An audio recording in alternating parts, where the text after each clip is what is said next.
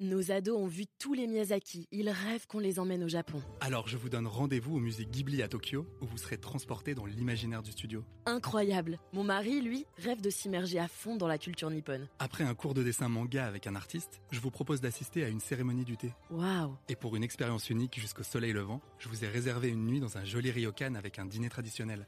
Je nous y vois déjà. Avec Marco Vasco, ne rêvez plus, vivez votre voyage l'esprit libre. Au rendez-vous sur marcovasco.fr pour imaginer votre prochain voyage sur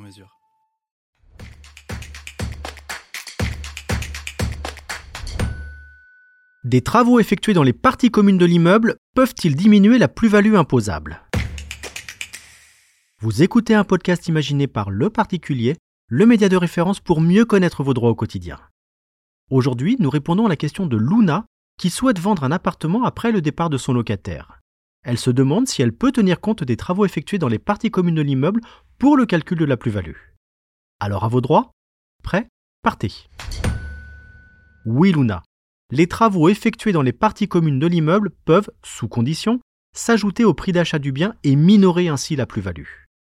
Rappelons que seule la vente d'un bien immobilier autre que la résidence principale est susceptible de générer une plus-value imposable. Son montant correspond au prix de vente moins le prix d'acquisition après application de différents correctifs. Ainsi, afin de réduire l'écart entre ces deux valeurs, les dépenses de construction, de reconstruction, d'agrandissement ou d'amélioration effectuées dans les parties communes de l'immeuble vendu peuvent venir majorer le prix d'achat. Ces dépenses peuvent être retenues soit forfaitairement, soit pour leur montant réel. Le forfait s'applique uniquement si vous possédez le logement vendu depuis au moins 5 ans. Vous pouvez alors choisir d'appliquer une déduction fixée à 15% du prix d'acquisition du bien, et ce, même si aucun travaux n'ont été réalisés. Si vous possédez le bien depuis moins de 5 ans, ou si l'ensemble des travaux représente au moins 15% du prix d'achat, vous devez les déduire pour leur montant réel. Les travaux doivent avoir été réalisés par une entreprise et pouvoir être justifiés. Ceux effectués dans les parties communes de l'immeuble sont comptabilisés à hauteur de votre code-part de tantième de copropriété. Attention, les travaux d'entretien et de réparation, c'est-à-dire ceux ayant pour objet de maintenir ou de remettre l'immeuble en bon état, sans en modifier la consistance, l'agencement ou l'équipement, quelle que soit leur ampleur, ne peuvent pas être ajoutés au prix d'acquisition. La valeur n'attend pas le nombre des années, dit-on.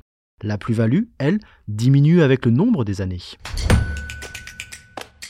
Je suis Arnaud Saugera, journaliste au particulier. Merci d'avoir écouté cet épisode. Si ce podcast vous intéresse, vous pouvez également retrouver toute l'actualité patrimoniale sur notre site leparticulier.lefigaro.fr.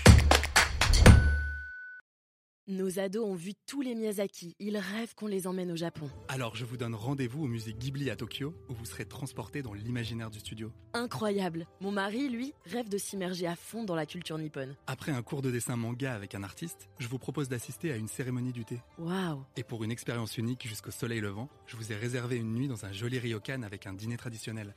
Je nous y vois déjà. Avec Marco Vasco, ne rêvez plus, vivez votre voyage l'esprit libre. Au rendez-vous sur marcovasco.fr pour imaginer votre prochain voyage sur mesure.